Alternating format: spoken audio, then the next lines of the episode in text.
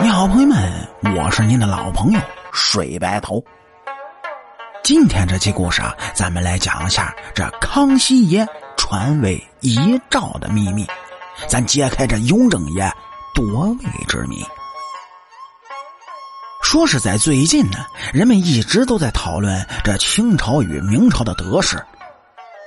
绝大多数人都非常的讨厌清朝，甚至因此而对清朝的康熙和乾隆进行了不同程度的贬低。主播认为啊，清朝这诸多帝王的能力属康、雍、乾三者最强，但是说句实话。康熙和乾隆还真不是什么好人，至少呢，他对于咱们汉人来说并不是好人。但是夹在他们中间的雍正皇帝却是一个可以拿到整个历史层面来说的人物。此人呢，能力出众，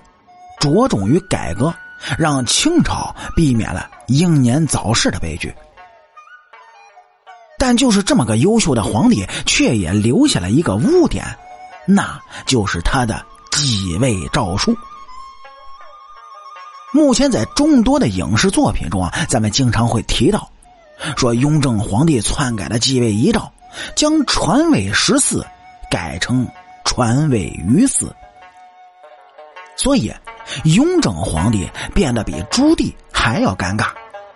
直到现在呢，还是会被别人诟病。那么这问题就来了，这位唯一拿得出手的清朝皇帝，真的有这么不堪吗？嘿嘿，在咱们讨论这个话题之前呢，其实啊，我们可以看一看，自雍正继位以后呢，学者们对这段历史的研究。根据这历史记载，其实啊，在雍正皇帝刚上台的时候，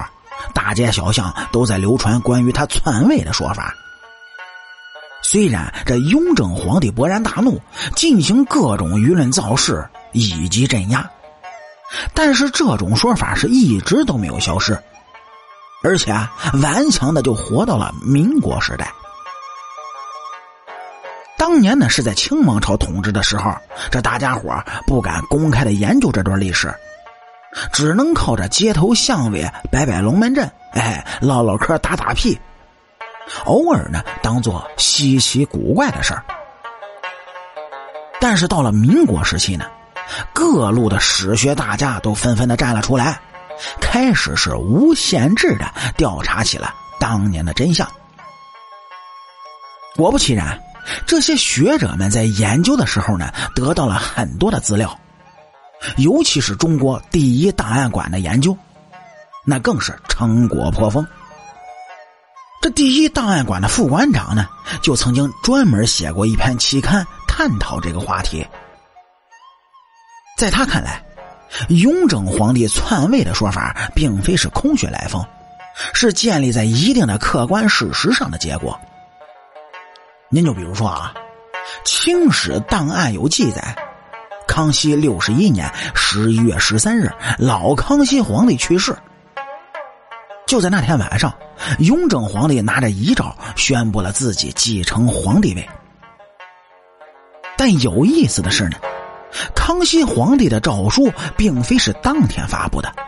而是等到三天之后，这份诏书啊才向所有人公布开来。然后，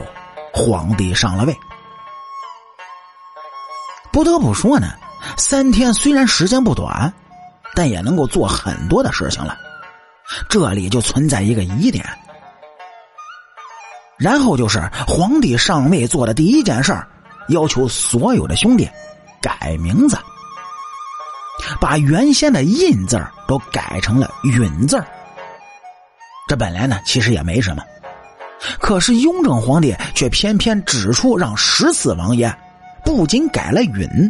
而且还把他的“真”改成了“提”。很明显，雍正皇帝的这种行为引起了档案馆研究人员的注意。恰好这研究人员就发现，在当时的历史背景下，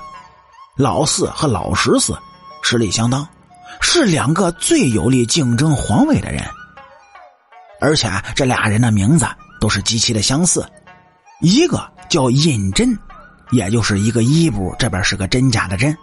一个呢是胤禛，这个真呢是一个衣部这边一个贞观之治的贞，连读音都非常的相像，这不由得进一步让人们怀疑老四和老十四到底有没有搞混。雍正皇帝为什么这么心虚呢？嘿嘿，您各位要想知道答案，点击咱们右上角订阅的小按钮，来下一期听主播慢慢跟您聊。我是您的老朋友水白头，清朝那点事儿，下期咱们接着唠。